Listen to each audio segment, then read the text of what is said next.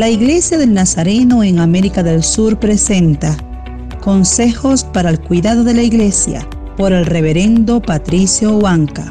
Escucha este podcast que bendecirá tu vida. El pasaje anterior nos mostró los defectos que un líder debe evitar. Sin embargo, en el pasaje 8 de Tito 1, Pablo sigue con una lista de virtudes que deben poseer los líderes de la iglesia. La primera de ellas es la de la hospitalidad. Hay muchos versículos y ejemplos en la Biblia que nos instan a ser buenos anfitriones. Romanos 12:13 dice que practicar la hospitalidad significa literalmente perseguir el amor de los extraños. Gálatas 6:10 establece que cada vez que tengamos oportunidad, hagamos bien a todos y mayormente a los de la familia de la fe.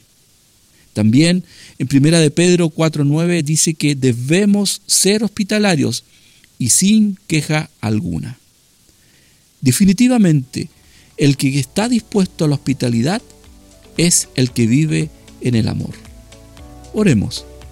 Padre amoroso, que nuestra devoción a ti se manifieste amando a nuestro prójimo, porque así lo has dispuesto.